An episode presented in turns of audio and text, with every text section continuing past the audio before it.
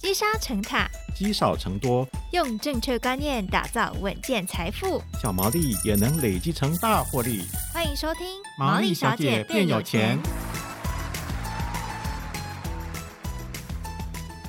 Hello，大家好，欢迎收听《毛利小姐变有钱》，我是佩服，我是孝瑜。哎，佩服，你身为小资族啊，然后你也还没买房，嗯，在买房这件事情上有开始做功课了吗？其实就是没有，就稍微了解啦，对啊，因为之前访问来宾的时候，都会稍微聊到一些房地产啊、买屋的一些经验谈哦，但感觉还是很多妹妹嘎嘎要去学习了。对，所以这个系列呢，哇，你真的是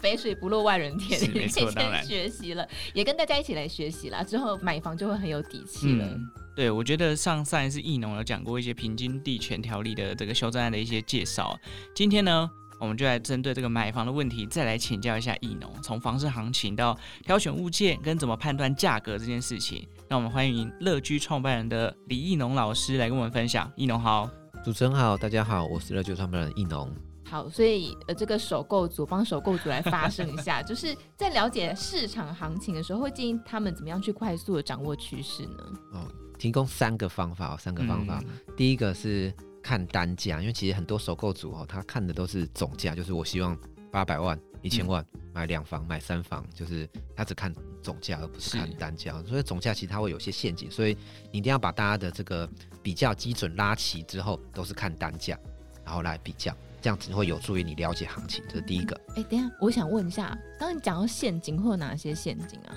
呃，例如说哈，你看总价的时候。比如说，今天我我买两房的，到底我买的是二十二平的两房，还是二十五平的两房，还是二十八平的两房？就是二十八平两房，假如它单价比较便宜，但住起来比较舒服；可是二十二平的两房，它总价比较低，住起来没有那么舒服，大家会去买二十二平的两房。哦，对，大家会看这个总价来决定，那反而就忽略掉很多细节，尤其是在买预售屋的时候，是对总价会变成是大家考虑。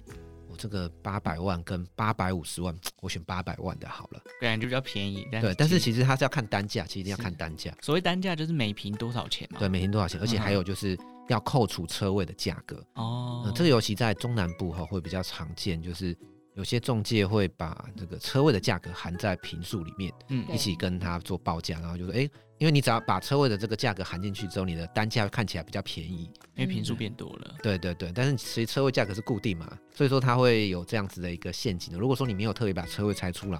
你就发现，哎，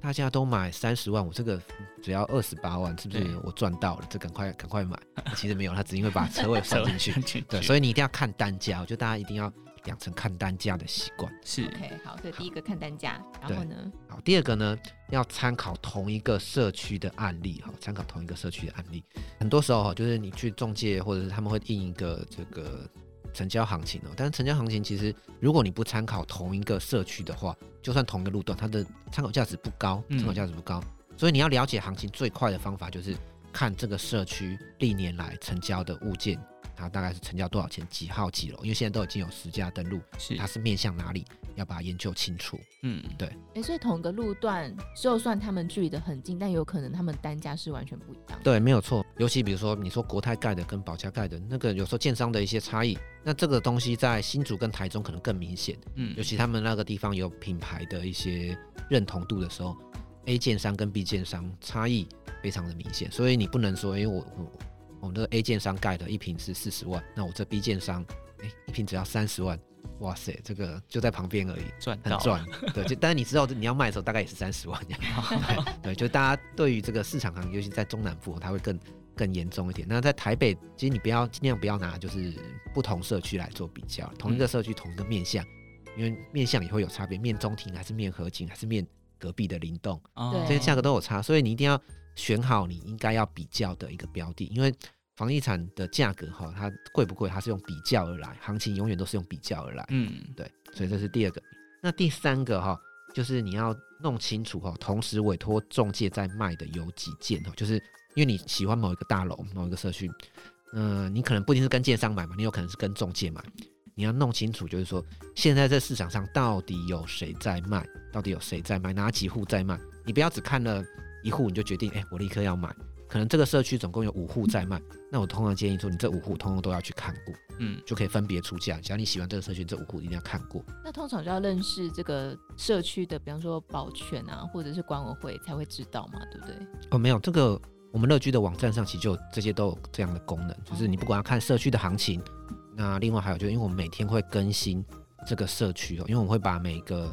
中介的这个网站的物件哈，把它整合起来。就是因为很多时候一个物件它会在可能永庆也卖，信义也卖，然后五九一也刊登，嗯、那你去看好像哎、欸、好像有三个物件，但其实它是同一个。我们、对我们我们这个网站有把这个资料把它整合起来，所以常价格会差很多吗？价格差很多吗？不一定，这件事情不一定，就是。因为这个就是屋主的期待哈，就有些屋主期待卖比较高，有些屋主期待没有那么高，嗯，所以他呃，这个这件事情真的是不一定，就是跟中介看房子之前，你要先做好功课，嗯，他跟你说这件物件多便宜多便宜，那你要先把这个哎了解一下，是不是有其他人卖的更便宜啊，或者说你比较贵，我觉得也没有关系，那你要知道它贵的原因，因为有的可能是面合景的嘛，那、嗯、其他的它卖的比较便宜是没有面河景没有景观的，它可能是低楼层，你通通都要了解。那还有就是。当你知道这个社区有哪一些在卖，你就不会很执着说我，我我很想要买这个房子，我一定要买到，就是一路价，对，一定要买这一间。其实你你换个社区，从七楼换到五楼，哎，搞不好价格变更变便宜很多，便宜个一百万。对，我觉得这件事情是是一定要做的，因为其实你去跟一个中介看的话，大部分他可能就会尽量 push 你去买他手上物件，对，因为他要赚佣金啊。对对对对对，是，对，所以你可以先到我们网站上，就是乐居的网站上先了解。到底现在这社区到底有谁在卖？他们都卖多少钱？嗯，对，那你就在出去之前哈，就看房之前，你知道这个社区历史成交，成交了几户，然后成交多少钱，然后现在在卖的大家都开多少钱，然后这个是谁在卖？每一个人都看过一轮之后，你应该对这个整个行情就非常有有想法了。哦，对，就反正就像你买股票一样，你还是要先知道这个价格以前大概落在什么位置，你才有一个行情的概念，是是超涨还是超跌哦。好，这个大概总总体的趋势有了之后呢，我们在看房子的内容的时候，一农，如果我们要挑到好的物件，应该要首重什么东西？就两个重点哈，两个重点，对不对？对，都帮大家整理好重点，有两个重点。第一个哈，就是找缺点少的房子，这是一个很重要的观念。嗯，因为你现在的买房哈，它很难是一步到位，就是说我希望这个采光好，有景观，然后这个每个房间都很大，然后厕所有开窗，当然列出来之后。这种房子根本买不起，所以呢，最后都会用换房换屋的方式。那换屋的方式哦，其实你在买房的时候，它就有一个很重要重点，就是不是买你最喜欢，而是买缺点最少的房子。嗯，对，因为你买你最喜欢的，其实你现在无论如何你就找不到你一百分的啦，你有个七八十分，然后价格还可以，大概就就这样。但是你在选的时候，因为同样都是六七十分的房子，你要怎么选呢？不是选你喜欢度高的，而是选缺点少。因为缺点少的哈，代表你未来要在转售，你要换大房子的时候，换你更喜欢房子的时候，会有比较多的人，嗯，来看你的房子来出价。因为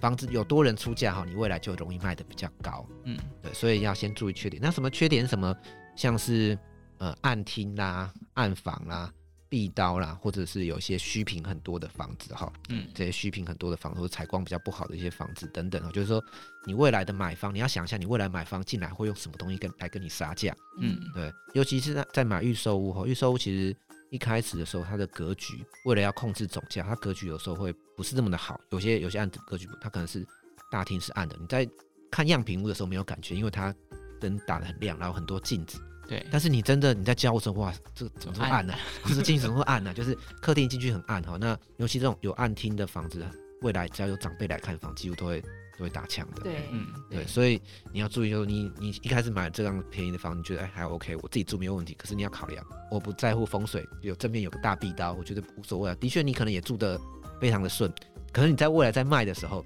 每个买房都会说啊，你这有壁刀。价格要降 价，降价，降价啊！我说我不要住，我不要住，那你只能卖给跟你一样不在乎壁刀的客户。所以这件事情就是它是很重要的。有一些这种风水的瑕疵或者格局的瑕疵哦，那当然我这边会推荐，就是说，因为我们这边一样是免费的小工具啊，就是乐居的乐居的赖哈小帮手，你搜寻乐在赖里面搜寻乐居小帮手，其实它里面就告诉你说，哎，有个叫验屋检查表的东西，你就根据里面有表一项，对对对，一项项那个都是免费的，就是。帮助哈一些首购族，你可以避免掉你在买下去之后才哇塞，我怎么买了一堆缺点？对，那个五年之前我什么都不懂，买了一个房子，然后现在被大家一就是大大家砍价砍成这样，然后一堆人不要买，嗯、就是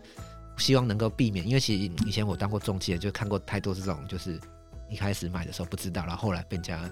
这个买房一直议价议得很很严重的一些状状况。嗯，对。然后再来第二个哈，就是你要找哈，就是对自己方便的交通哈。我特别强调是对自己方便的交通，就是你先不用考虑，就是说整个就是你，因为其实每个人的环境不同哈，就是你可能是开车上下班，你可能是坐捷运上下班，你可能是呃要离爸爸妈妈家近或者离工作地点近，嗯，好，为什么要选这个？因为交通方便哦，这个它这有点太广泛了哈，就是你选你自己可以就是最方便的的方式，因为这样子的好处就是你可以住的比较久，嗯。房子是这样哈，就是你住的久，通常都是比较不会赔钱啦。就是你未来要换房子，通常会有一定的增值。那当然，你说你要一两年就换，那当然就是会有有的时候它就会有些买卖中介导致你最后亏损的一个状况。嗯，那你房子我们都希望是至少你住个三五年以后再再卖。那这至少你要让你住的舒服嘛。对，所以你以自己的交通条件为主。你先不用想说人家跟你说，哎，以后未来会有捷运啊，可是你就不是搭捷运上，就是上下班或是需要。那你其实不一定要考虑这件事情，对，以自己的这个。交通来来比较久哈。哦，真的，因为像我之前就在买房子的时候，因为淡江大桥不是要通了嘛，嗯，然后就是说，呃，那个淡江大桥要通了，所以房价会比较贵。但是因为其实我不用到那一条，对，我就不会考虑。你不是开车上，对，不是，对，不是开车上班嘛，所以就就你不用特别去考虑这件事情，就没有诱因。好，但是我们刚刚前面有其实有提到就是低总价这件事情啦，呃，刚刚易农稍微提到了，就是要考虑一下是不是车位被包含进去灌水了，那。还有哪些陷阱是我们首购族要留意的呢？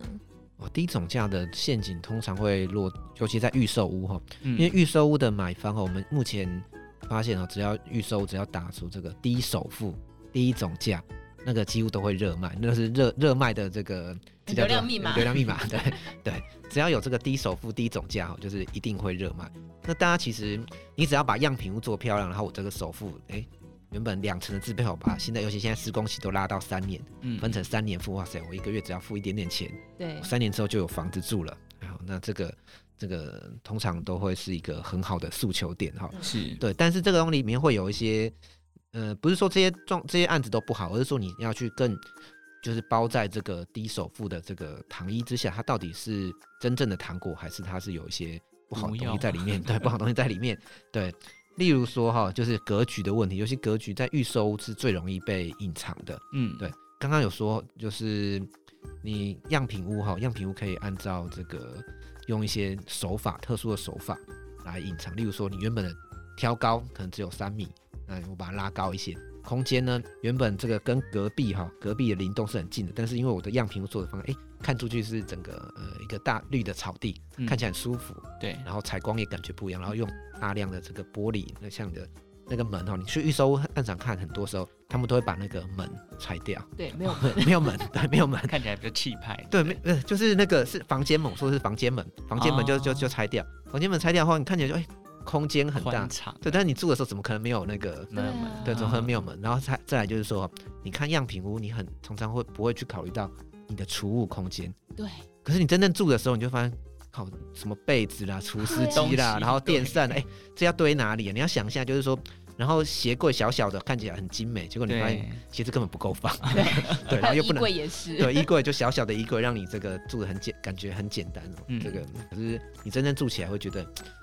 东西不知道堆哪里，或者可能用一整个房间去去去堆的东西，对，对，那是非常的非常的非常的浪费哦。那所以说，你一定要考虑到储物空间。那再来就挑高，挑高是一件，呃，一般其实很很容易忽略挑高的问题哈。就是尤其是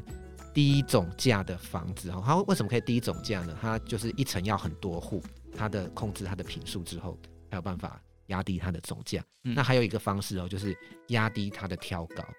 就是你你是你室内挑高可能是净高，如果是三米还是三米二还是三米六哈，你的成本是完全不一样的。所以有些我之前看过，有些在那个因为预售很容易做一些手脚哈，就是它挑高可能压到只剩下三米哈，三米甚至两米八。对，正常的话大概人比较舒服的话，大概你还要抓一些装修面等等，大概三米二是一个正常的挑高。嗯，那低于三米二的，你可能就要小心，就是说未来是不是有一些你住进去的时候，是不是会有一些状况，会压迫感？对，会有压迫感。那个，嗯，当然你可以变成说工业风嘛，就是天花板都不要装潢，这也是一种啦，这也是一种。对，但是总是你要注意一下这些这样子的一些状况，你要你先先心里先有底之后。你再去买，你可以接受，你再去买。嗯，哎、欸，但我蛮好奇的，因为其实我们说千金万金难买好邻居嘛。像我自己去买预售屋的时候，我就会问一下代销说，哎、欸，来买这边的都是谁？嗯，那他就会讲一个很漂亮的答案嘛，都是老师啊之类的。嗯、但像这个怎么去确认？就是买的人跟住的人有时候不一不一定这样。对，对买的人基本上当然都是。口袋比较深、比较有钱的人才可以买嘛，所以你感觉听起来是不是他也没有特别胡乱你，就是真的就买的是这些，但是他会不会自己住？他会不会自己住？不一定啊，他他可能买了以后他是要租给别人的，啊、对，所以说你可能面面临的是一些你你尤其是小平数，大部分大部分买小平数，你以为都是跟你一样的什么年轻人或者对，没错，住那很多都是用拿买来租的，对，买来租的，所以这件事情是。你看他的，对对对，那那你就或者你用总价来筛选，就是你看这个是比较偏投资的，还是比较偏自住的？因为自住的通常就你一层的户数越少，你的邻居出状况问题越越越不容易。对对对，因为通常你一层只有两户的话，你再怎么不好也就一户嘛。那你如果说一层有十户，你可能跟某一户或者楼上楼下有些冲突。那还有就是整个社区的规模大小，社区规模大小如果太大也也不一定不一定好，就是。嗯，光是开管委会哈，就是那个 就是一件很大的麻烦。找到大的对，一般这种一两百户可能是一个两百户以内，可能是一个比较合适的一个社区大小了。嗯，对，光光是搭电梯就已经 对，还有一层就是你一层有几户，你要看你要算哈，就是说你一层有几户的，就是几户可以分到一只电梯，这也是一个很重要的一些眉角。对，真的运气跟运气跟几率的问题。但我们刚刚回到这个低总价的部分，就是像刚刚易农讲的，哎，要特别注意这个储藏的空间。哎，现在看起来很舒服，可是东西一多，可能这个低总价房子你住起来就不太舒服。当然还有挑高的部分哦，挑高如果这个高度太低，住起来有压迫感，未来也不一定会比较舒服。所以低总价呢，其实不要看到价格便宜就要考虑去买进，还是有很多美眉嘎嘎要去思考的。那我想再问一下易农，就是如果就像前面提到的，我们在看房子的时候会委托中介去看一下，哎，这附近有没有在卖的其他物件？那对于估价这件事情，就同一个区域里面这个物件的价格怎么估会比较合理？可以透过哪些方式？我觉得我先把它分成两种，我觉得物件其实分成两种，一个是公寓的，一个是大楼的。公寓的话，它就是看总价，然后大楼是看单价，因为之前有讲过大楼看单价。但是如果你是买的是公寓哈，你是看总价。嗯、那我先讲公寓的部分，为什么是看总价哈？因为通常买公寓的买方，通常是就是就口袋没有那么深，就是经济会比较没有那么那么好哈，就是说他他会就是用总价来决定。所以大部分买公寓的，例如说这个区域可能是呃七百万以内的公寓，嗯，它就是容易卖。但是你一千五百万的公寓，它就是很难卖，对，因为一千五百万的客户可能他就是去买大楼，嗯，所以通常哈，公寓有有一个有一群重要的买方就是看总价，所以你的公寓只要控制在一定总价以内的，通常都是都不会太太不 OK，所以你就是看看公寓看总，因为有时候公寓的他还考量到就是有没有增建啊，嗯，然后有没有这个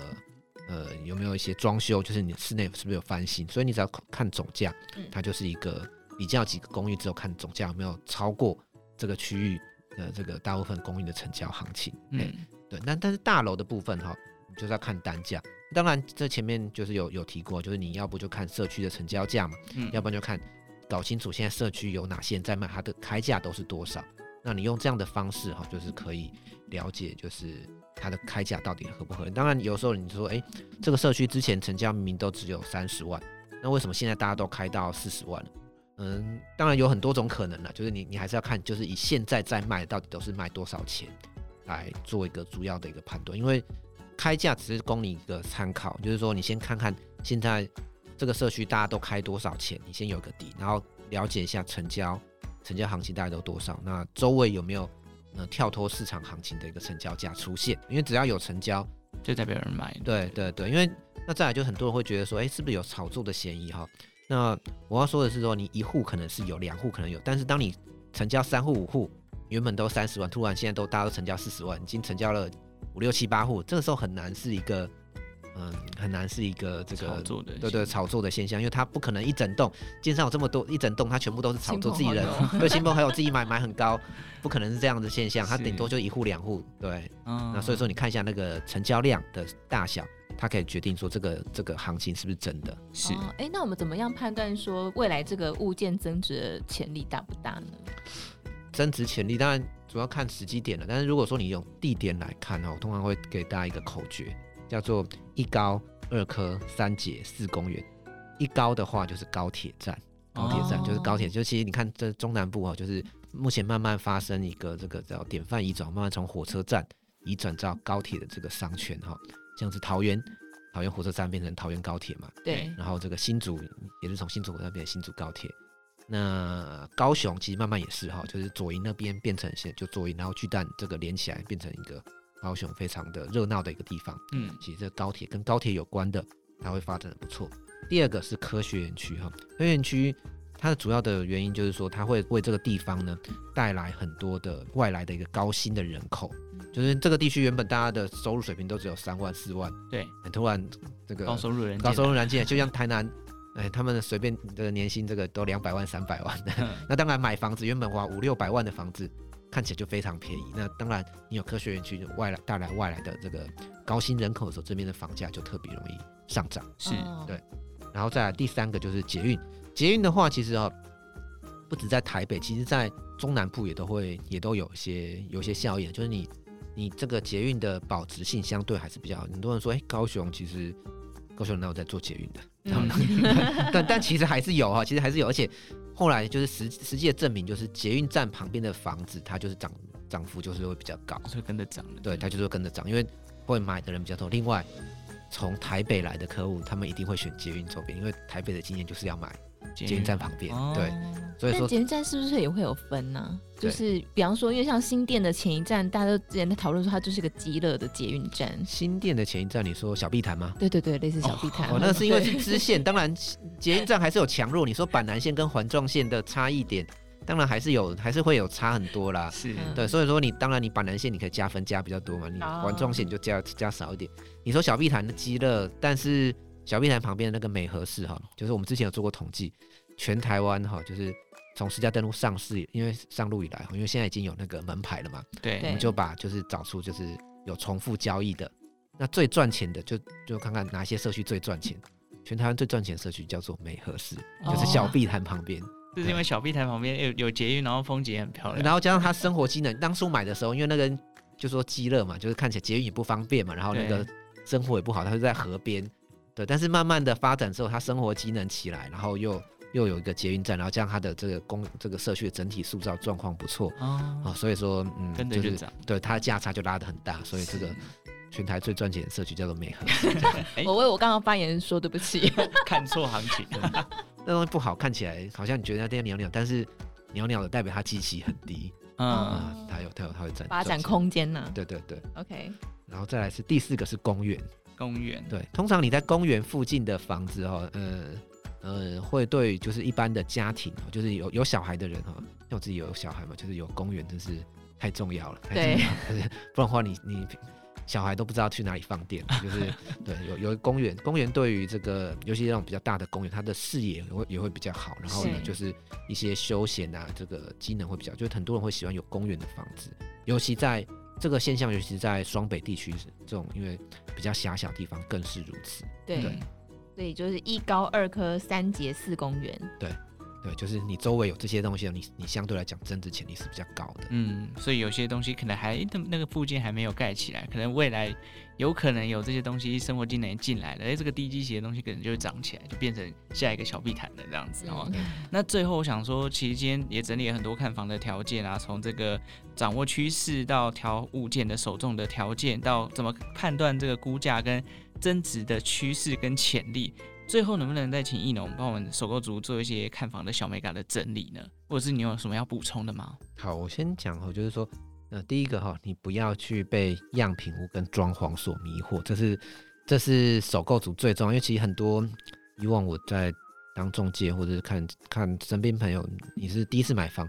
你会买那个房子都是因为装潢很漂亮，对，装潢很漂亮，进去我觉得感觉真的太好了，所以装潢好的房子，但因为装潢就被掩盖了很多的一个缺点。嗯，不要被这个样品或装潢所迷惑哈，你一定要去看它的格局图，无论如何要拿格局图哈。那你自己看不懂格局图的话，你可以去论坛上问，因为现在在问问很多人，就是把格局图播上去，问他说这个格局到底有什么样的缺点，嗯，对，或者什么优点，这格局到底好不好哈？所以你要看看懂格局图本身就是一个买房子最重要的一个技能哈。所以看不懂没关系，你就去你就去问人，这件事一定要问人，不要只看装潢。这第一个哈，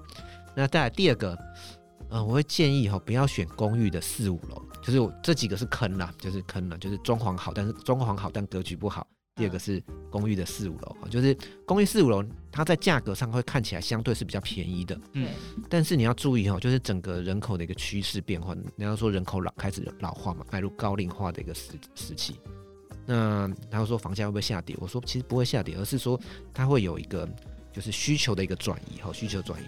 很多住公寓四五楼的人，他要搬到有电梯的房子，因为你没办法，你年纪大没办法爬爬五楼这。这很困难嘛，所以现在政府一直要推那个公寓加装电梯，那这个非常的难通过，非常难通过。对，就是不是每几个一楼都有这么这么好的这个心肠让大家 对大大家愿意装哈，就是所以不要买公寓的四五，因为长期下来哈，长期下来它的这供给量会大，就是人口老化，它供给量会大，需求会少。就算是年轻人，其实他也不喜欢住公寓的四五楼。对，因为你只要有出国哈，那个。搬那个皮箱哈，扛到五楼，我简直是要疯掉。现在就住四楼，那时候我们去日本，然后两箱二十公斤那边搬，都快累死。对，然后你要什么搬家什么，人家都说，哎，这个高楼层都要加钱。对对，对，没有没有电梯通道要加钱，所以尽量不要买公寓的四五楼了。好，最后一个哈，就是建议大家，不管是买新屋还是买中古屋哈。一定要验屋，一定要验屋。嗯，你不一定要找我们，你可以找很多，就反正现在验屋公司很多哈，很多。那因为你买的房子的品质到底好还是不好？嗯、呃，你没有那么多的专业知识，因为其实买房子是一个你花这么多的钱，好几百万，这是几乎是你人生最重大的一个花钱的决定哈。是。那验屋一次大概一万一万多吧，一万一万到两万之间。对。那这个我觉得该花的还是要花哈，就是尤其像是中古，我特别觉得是中古屋哈，中古屋。因为通常通常买中古屋的人预算比较有限，他就选择不验屋。可是这件事情是中古屋的问题，其实它更多。有时候它不见得是原本的建商状况，那可能是管线有问题，它可能水管堵住，它可能有漏水问题。对。那当然，验屋的角度，它不一定是找前屋主求偿，因为其实中古屋大家都知道是很多时候是用现况来交屋的。嗯。但是你在住进去之前呢，你就你就要先想好，就是说把这个。呃，未来去整修的预算，你要把它考量进去你的房价。例如说，你的管线要重来，它已经是三十年的公寓了，那这电电线都已经有老化的问题了，对，一定要把它重拉嘛。那看看它以前的线径或者这个管路的规划有没有问题。那漏水要要要怎么修？对，先修好漏水之后，你住进去才不会麻烦。哦，就是当当房子还是空的时候，你做这些修缮都是。相对容易的成本也比较低，对对，按把你把它算入你买房的成本，对，嗯、大概这三个 mega 就是给大家参考。是，就是先看懂格局图，看不懂可以问人。第二个，因为人口高龄化的关系，公寓的四五楼尽量避免，不然老了之后爬楼梯很累。第三个就是这个啊验屋的部分一定要做到，要确实，不然买到比较老的房子，可能有一些关系的问题是我们自己不够专业看不出来的内容。没错，没错。对，OK，今天真的。艺农分享非常多的知识，我觉得对首购族一定有很大的帮助。对，赶快要把它笔记下来，而且都用重点式的条例，大家可以很快就吸收到。对，所以非常非常谢谢乐居创办李艺农老师带来这么精彩的分享。谢谢，谢谢，谢谢大家。好，感谢大家收听《毛衣小姐变有钱》。如果任何投资理财的问题，或是房地产相关的问题，都欢迎在 Apple Podcast 留言告诉我们哦。那我们就下次再见喽，拜拜拜拜。每天都很忙，但有忙出什么结果吗？我夏云芬、赖芳玉、陈立青、朱月忠、陈敏丽和徐嘉欣结合多年心法，联手为你量身打造复活学，让大家在线上随时学、重复学，一次搞懂基金、房产、保险、法律和魅力，打造复活人生。立刻上网搜寻复活学，或是拨打金周刊电话零二二五八一六一九六零二二五八一六一九六金周刊。